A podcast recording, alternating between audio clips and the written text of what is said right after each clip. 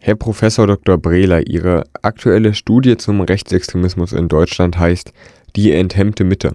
Autoritäre und rechtsextreme Einstellungen in Deutschland.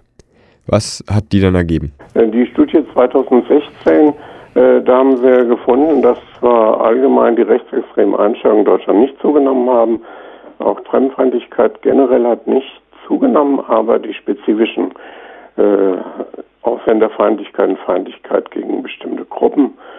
Zum einen vor allem, sind es vor allem die Muslime, wo die Einstellungen äh, sehr feindselig sind in Deutschland. Das macht jetzt mit Sicherheit den einen oder die andere stutzig. Sie sagten gerade, dass rechtsextreme Einstellungen im Vergleich zur letzten Studie nicht zugenommen hätten. Aber gerade in diesem Jahr war doch häufig die Rede von einem Rechtsruck der Gesellschaft. Wie passt denn das zusammen? Ja, das liegt daran, dass die Personen mit rechtsextremen Einstellungen, dass es die schon immer gegeben hat und dass diese Personen, äh, die haben in der Vergangenheit immer die Volksparteien gewählt, CDU, CSU, SPD, aber auch die Linke. Äh, diese Personen haben eine neue Heimat gefunden, äh, das ist die AfD.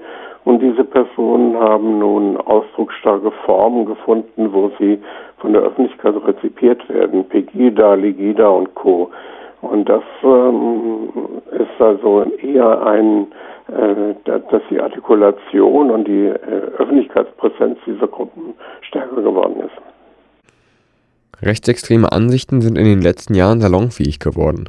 In aller Öffentlichkeit fordern Politiker und Durchschnittsbürger beispielsweise, Geflüchtete in Konzentrationslager zu schicken. Deswegen habe die Studie auch die enthemmte Mitte genannt, äh, dass so die Äußerungen sozialen Medien äh, sehr enthemmt sind, um nicht zu sagen geschmacklos bis hin zu äh, menschenverachtend und brutal. Die Studie befasst sich auch mit Homophobie. Gab es denn in der Hinsicht Neuigkeiten? Da hatten wir auch äh, überraschend hohe Werte. Ähm, Homophobie, Ablehnung von Homosexuellen, dass die äh, Leute das eklig finden. Und vor, und vor allem in den neuen Bundesländern, äh, dass äh, so ein hohes Ausmaß von Schwulenfeindlichkeit. Herr Professor Dr. Brehler, Sie befassen sich jetzt seit vielen Jahren mit dem Thema. Was können Sie denn, was können Sie uns denn empfehlen im Kampf gegen Rechtsextremismus? Also zu fordern, Nazi-Frau ist wenig hilfreich, denn wo sollen sie denn hingehen?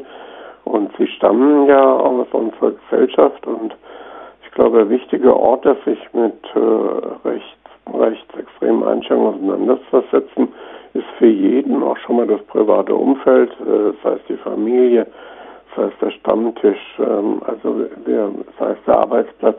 Man soll auch erst sich selber anfangen und äh, überlegen, äh, sich mit Sachverhalten auseinanderzusetzen, ähm, die, wenn neue Kulturen in, in unser Land kommen, dann äh, ist es schon äh, wichtig, sich damit äh, zu befassen und, äh, und äh, zu sehen, wie man da selbst verankert ist. Dann vielen Dank für das Interview.